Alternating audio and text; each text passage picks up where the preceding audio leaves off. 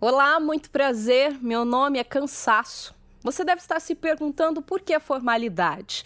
Tenho certeza que você acha que me conhece, mas a sua ideia sobre mim pode estar um pouco equivocada. Talvez já tenhamos nos encontrado em alguns momentos. Naquela fase estressante de trabalho, no fim da sequência aeróbica que você encarou sem muito preparo, naquele dia depois da balada que você teve que acordar mega cedo para um compromisso, ou depois de horas ininterruptas de estudo. Sim, era eu mesmo passando para te mostrar que tudo que é importante normalmente requer a minha presença. Então eu te pergunto: o que pode ser mais importante que a vida de alguém? E se esse alguém for seu filho? É por isso que eu garanto: só quem tem filho me conhece de verdade. Melhor dizendo, só quem é mãe conhece o fundo da minha alma. As mães também achavam que me conheciam, até terem o sono interrompido com choros intermináveis por meses seguidos, até terem que suportar as dores da recuperação do parto segurando e chacoalhando uma criança por horas para ela se acalmar, até acumularem noites e mais noites em claro, com os seios doloridos e a falta de um intervalo nas tarefas do puerpério. Elas achavam que me conheciam até serem capazes de pegar no sono a qualquer momento, em qualquer posição, tamanho o peso da minha presença. E sabe o que é mais estranho? Elas possuem um poder inigualável de me ignorar diante de um simples sorriso e até mesmo de fingir que me esqueceram para encarar tudo de novo quantas vezes o coração desejar.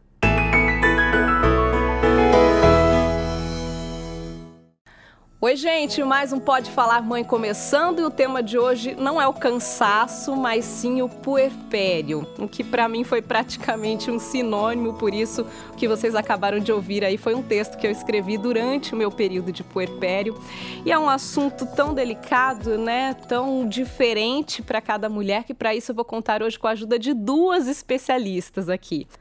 Então, começo apresentando aqui a Mariana Herrera, que é médica psiquiatra formada pela Unicamp e hoje coordenadora do programa de residência médica em psiquiatria no Cândido Ferreira, em Campinas. Muito obrigada pela presença, viu, Mariana? Eu que agradeço o convite. Obrigada. E também está aqui com a gente a Tabata dos Santos, ginecologista, mestre e doutora em saúde materno-fetal, também pela Unicamp. Obrigada, Tabata, por aceitar o convite.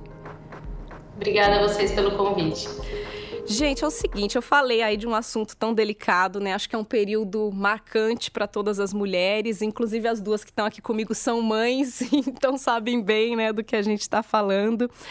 E ah, tem gente que chama de resguardo, tem gente que chama de quarentena, né? Se a gente jogar aí no, no Google, a definição do puerpério seria um período que pode ir de 40 a 60 dias, que seria um período para o corpo voltar ao, à realidade pré-gestação, vamos dizer assim. Quem dera fosse tão simples assim, né, meninas? Tão matemático. Pois é, eu vou pedir para Tabata começar explicando para gente as transformações do corpo mesmo da mulher, né, Tabata, nesse período aí pós-parto.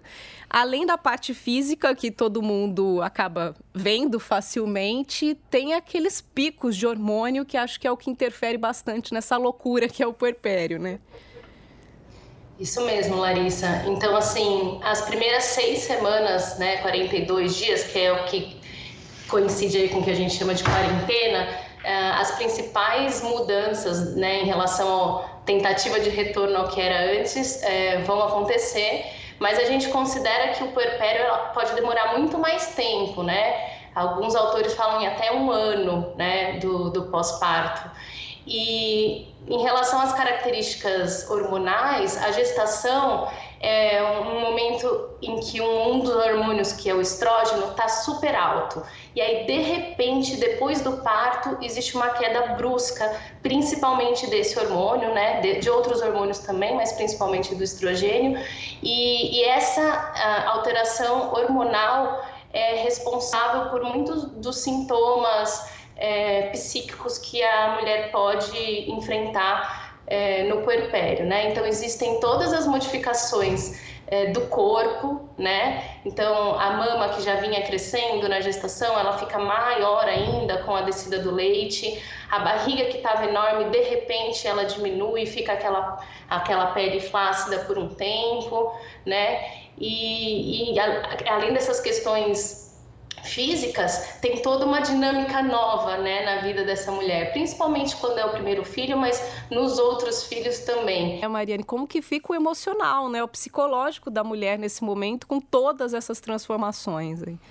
É, é, esse momento de adaptação, né, ele é, ele é principalmente é, destacado pela fragilidade, né? Então acho que é super importante entender que é sim uma mudança do corpo, né, como a Tabata disse, mas também uma mudança social, uma mudança, às vezes até econômica dentro dessa família, né? Uma mudança das relações interpessoais com esse companheiro, com a família, a chegada de uma pessoa nova nessa família e um ser tão frágil, né? Que precisa dessa atenção é, vital dessa mãe, dessa família, em quem está ajudando para cuidar.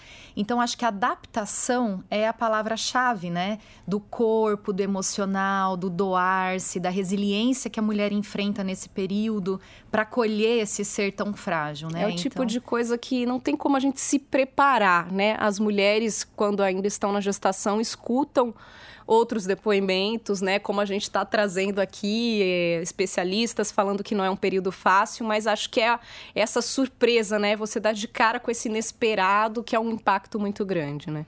É, e, e, acho que socialmente, né, as pessoas falam muito da parte muito legal, né, do, do, do receber um filho, do parir, que, que, é, que é verdade, né? É muito gratificante, é muito amor envolvido. Não, é lindo, mas é muito romantizado Muito também, né? romantizado, né? né? Então, às vezes eu recebo gestantes no consultório e, e ninguém vai falar dessa parte, né? Então, já chegam falando o quartinho, a roupinha, o presente, o papel de parede.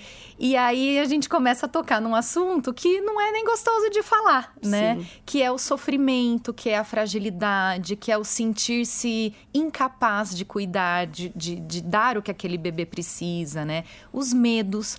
Então, isso, esses lugares, né, que a gente tem aqui, o, esse, esse espaço de conversa, os grupos de gestante, o quanto isso é importante para poder desmistificar Sim. isso, né? É, a ideia não é ser pessimista, né? Claro que a gente não quer trazer a mãe para um momento tão bonito para que ela encare isso de uma maneira negativa, uhum. né? Não é essa a ideia, mas é trazer realmente para essa realidade, né? Eu comentei essa questão do, do texto que eu escrevi sobre o cansaço, porque para mim foi isso, assim, foi um, um, cansaço que eu nunca tinha experimentado na minha vida. Eu, eu achei que eu sabia o que era cansaço, até viver o, o puerpério.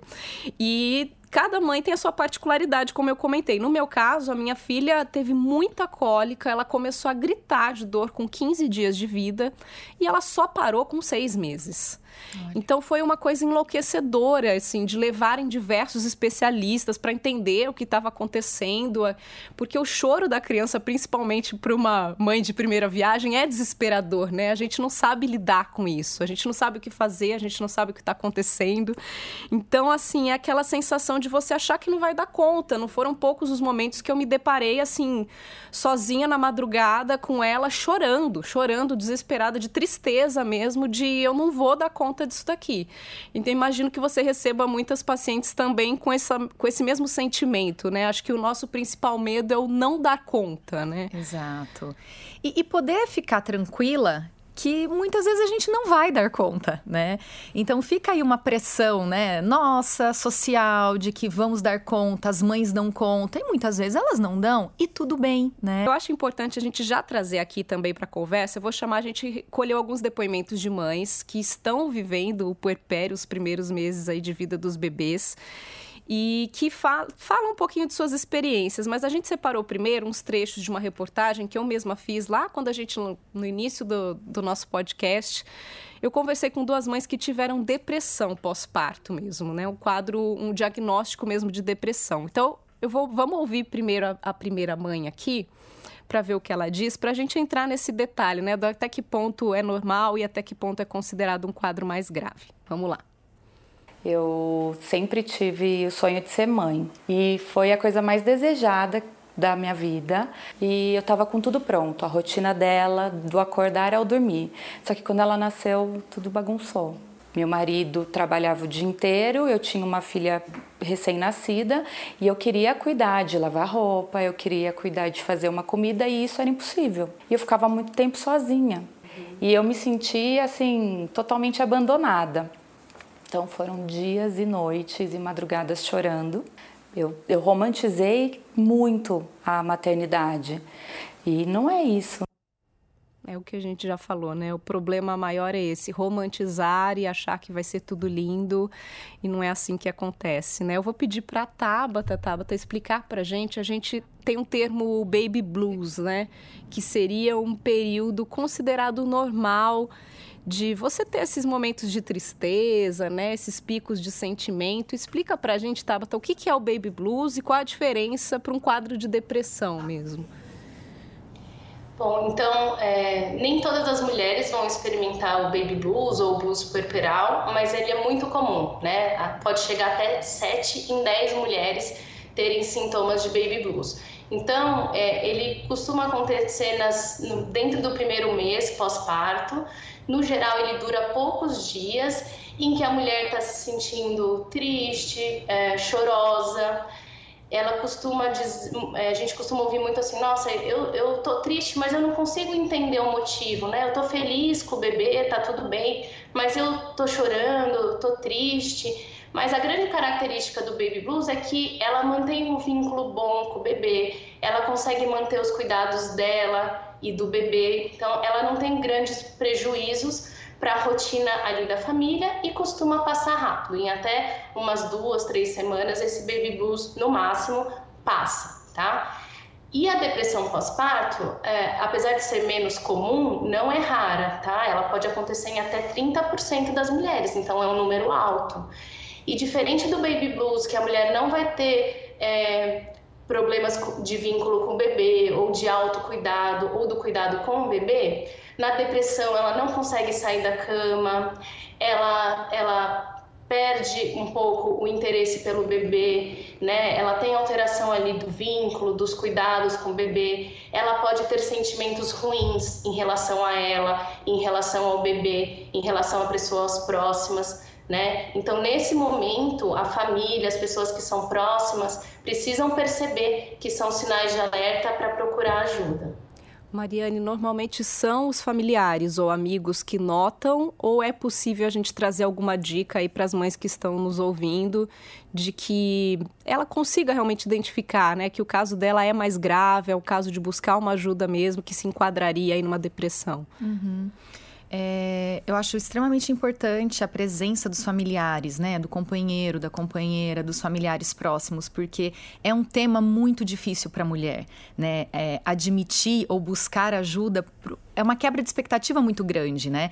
Então é um momento que todo mundo acha que você tá super feliz, seu bebê nasceu, você esperava tanto ou buscou tanto por isso, às vezes fez até inseminação, né? O um uhum. investimento em ter um, um, bebê e aí de repente, como que essa mulher, ela tem até uma dificuldade de pedir ajuda porque é muito. De aceitar, né? De aceitar. Que aquilo está acontecendo. Às vezes, até entendendo isso como algo muito vexatório, né? Vergonhoso. Então, a, a família que está ao redor, né, tem um papel fundamental de identificar, de ter uma postura empática com essa mãe, para que ela se sinta à vontade de dizer o que está pensando. Os depoimentos ajudam, né? Vamos chamar mais um, então, que também foi um quadro de depressão. Uma mãe que contou um pouquinho aí como que foi no caso dela eu assim senti uma tristeza profunda. Qualquer coisa me deixava muito para baixo. Mas eu achei que era por conta do baby blues, que eu tinha lido a respeito disso e eu sabia que as mulheres experimentam mesmo essa fase de de, de alteração hormonal, né, que, que impacta no estado emocional e tudo mais. Então eu fiquei esperando, vai passar. E quando estava chegando perto de um mês e, eu, e os sintomas começaram a piorar, eu comecei a perceber que tinha alguma coisa errada e comecei a suspeitar de depressão pós-parto. Mas eu tinha muito desconhecimento, muita ignorância a respeito disso e preconceitos. Então eu não queria nem pensar nessa hipótese de medo de rejeitar minha filha. É isso, né? É a negação que ela falou, é ela dizer, poxa, eu tô rejeitando a minha filha, isso deve ser muito difícil para uma mulher, né? Muito pesado. E às vezes não chega até o ponto de rejeitar um bebê, né? É claro que isso está presente em quadros mais graves. Mas é, é, isso que ela falou a, a, questão do tempo, né? Em um mês foi piorando. Isso é algo importantíssimo da gente esclarecer, né? Sim. Os períodos de tristeza já são mais prolongados, intensos e não vai melhorando, vai e piorando. E essa questão que a Tabata comentou dos cuidados também, Tabata me chamou a atenção porque eu tive a oportunidade de conversar com várias mães, né, que tiveram esse quadro de depressão mesmo. E uma delas é, me chamou muita atenção, assim, o depoimento. Eu fiquei muito abalada, até como mãe, né? A gente acaba sofrendo junto. Que ela disse que ela se deu conta quando em um dia ela olhou para a filha dela e já eram 10 horas da noite e ela não tinha tido forças para trocar a fralda da criança e na primeira semana de vida. Então você imagina assim, aquele bebê do dia todo, às 10 horas da noite, quantas vezes ele não fez, né, xixi, cocô e aquela mãe não teve energia para fazer o básico, né? Então acho que é um sinal muito importante de alerta, né, Tabata, essa questão do cuidado, tanto com o bebê como com ela mesma, né? Isso mesmo, né? E eu, é, eu vi nesse relato dessa mãe que ela conseguiu perceber, mas às vezes a mãe não consegue perceber, né? E, e eu acho que é isso que é importante, que a gente comece a conversar, a gente tem que ter cuidado, claro, né, para não ser desagradável, mas desde o pré-natal, né, a gente precisa entrar nesse assunto, falar sobre o puerpério, trazer o acompanhante para conversar é, sobre isso, conversar sobre rede de apoio no pós-parto. Então, é super importante. A informação é super importante. É uma dessas mães, inclusive, ela disse, é, acho que é o momento dos amigos serem sinceros, né? Ela conta que no caso dela, ela recebeu uma visita e a amiga, na hora que ela abriu a porta, ela falou: "Você está doente, você precisa de ajuda". Então é não ter medo, né, de, de tentar ajudar e de falar. É difícil, mas é muito importante deixar esse recado para os amigos, para os parentes ficarem atentos e trazer esse alerta aqui, né, para a família. Vamos passar um pouquinho dessa coisa ruim da depressão, que a gente tem outros depoimentos interessantes aqui também. É que acho que era um ponto muito importante a gente tocar, né? Trazer esse alerta para as mulheres. Mas eu me surpreendi quando eu pedi os depoimentos das mães que todos que chegaram praticamente foram bem positivos, né? Trazem, claro, algumas preocupações, mas eu me surpreendi de só receber depoimentos positivos, achei ótimo. Então vou começar exibindo um da Isa Leite, uma colega nossa aqui de profissão, jornalista. A bebezinha dela tá com 10 dias de vida Olha. e aí ela trouxe um pouquinho do que ela tá sentindo nesse momento. Vamos ouvir. Eu confesso que em relação à privação de sono, eu ainda não, não vivenciei isso, porque pelo contrário, a Maite engatou muito bem na amamentação, ela minimamente tem conseguido dormir durante o dia e a noite, então isso emocionalmente tem me ajudado muito a lidar com outras questões. Por exemplo, as angústias, acho que de todas as mães, de perceber que a partir de agora a gente tem um serzinho indefeso, lindo que depende da gente 24 horas por dia. E aí vem todas aquelas inquietações. Será que eu vou dar conta disso? Será que eu vou ser a mãe que a Maitê precisa? É, o que, que é ser a mãe que a Maitê precisa, né? Então, esses questionamentos vão surgindo e eu tô aprendendo na prática tudo isso, mãe de primeira viagem, mas tem sido uma delícia, apesar de todas as angústias, todas as inseguranças, mas também tem sido maravilhoso poder viver tudo isso. Perfeito, né? E ela maravilhosa. Dez dias de bebê e tá aí plena, conversando aqui com a gente. E eu achei esse depoimento, assim, muito importante, porque apesar, né, de ela contar que não está tendo privação de sono, né? Provavelmente uma rede de apoio que está sendo suportiva, importante. Mesmo assim, a insegurança, os medos, é, isso está presente no puerpério, né? Sim. Se você tem um filho, ou dois, ou três, isso vai acontecer. Então, é, é importante isso. Mesmo quando as coisas tão bem, mesmo uhum. quando a gente não tem uma presença do blues, né, puerperal, nem, nem da depressão, mesmo assim é um momento de fragilidade, de insegurança, Sim. de questionamentos. Eu né? acho que a parte física pode variar muito, né, essa uhum. questão do cansaço, da privação do sono, mas o psicológico vai ter sempre aquela pulguinha atrás da orelha, é, né? Exatamente. E é a insegurança do lidar com algo novo, de algo que a gente não tem um preparo para isso, né? Então você tem sua profissão, você fez faculdade, você fez suas pós, né? Acho que mulheres de hoje trabalham, saem de casa, né? Enfim, se especializam. E a maternidade não tem isso. Você pode ter lido quatro, cinco, seis, dez livros e passar por isso vai ser uma experiência única. Tem mais um depoimento legal de uma mãe que fala aí sobre o autocuidado, sobre a vaidade, né? Um pouquinho de se ver, tentar se ver de novo como mulher e não como mãe. Vamos ouvir. E me cuidar também está fazendo a diferença. E eu não estou falando fazer grandes coisas, não. Mas assim, eu consigo me reconectar comigo através de um banho, lavar o cabelo, colocar uma roupa, tirar o pijama. Então eu me recuso a passar o dia de pijama. É, essa Tati, que sempre foi muito vaidosa, ela não precisa ser esquecida nesse período. Então é como se eu estivesse colocando uma armadura, sabe? Então a partir do momento que eu fiz isso, fiz uma maquiagem leve, uh, coloquei uma roupa, tirei meu pijama, eu já tô pronta para enfrentar aquele dia e para poder ser cada dia um pouco melhor para minha bebê. Mariane, fala um pouquinho para a gente do quanto isso é importante também, né? A mulher não se anular como mulher, vamos dizer assim, né? Se encontrar, se reencontrar e ter esses momentos de vaidade. Isso é muito importante, porque a demanda do bebê é uma demanda infinita, né? É uma demanda muito intensa. Então, essa relação da mãe com a criança é muito comum que as mães se percam no bom sentido, mas é, se doam demais a tudo isso, né? Então é de uma intensidade enorme. Então ter uma ajuda, né? Ó, então eu vou cuidar do seu bebê, vai lá, toma um banho, faz seu exercício físico, faz uma caminhada, sai um pouco de casa, né? Às vezes uma ida ao mercado, um, um passeio mesmo que breve, né? Faz uma manicure, um, uma questão de um autocuidado.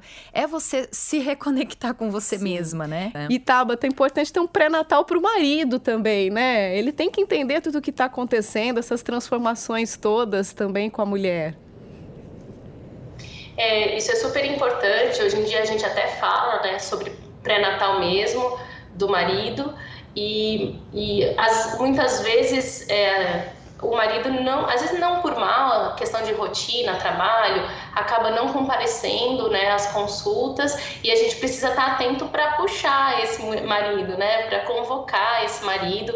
A lei permite que o marido é, tenha a, a, saia do trabalho, né, tenha declaração de comparecimento para participar das consultas, né. Tem um último depoimento então aí de uma mãe que eu acho que ela resumiu bem o que é essa montanha russa, né? Ela tentou se explicar, mas ela no depoimento ela deixa claro que ela tá ainda na montanha russa. Vamos ouvir. Como explicar o puerpério, né? Como é intenso. A gente num segundo quer colocar no colo da avó e fugir de casa, e no outro a gente está completamente derretida.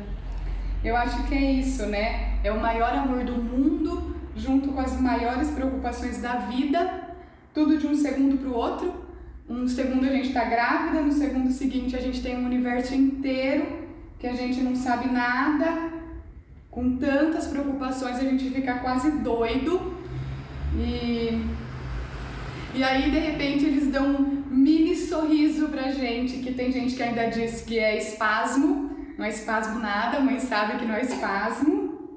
E pronto. O mundo para de girar. Acho que é isso. Acho que no puerpério o mundo para de girar. Não existe mais nada.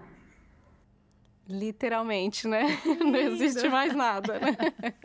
Então, essa divisão louca aí que a gente fica.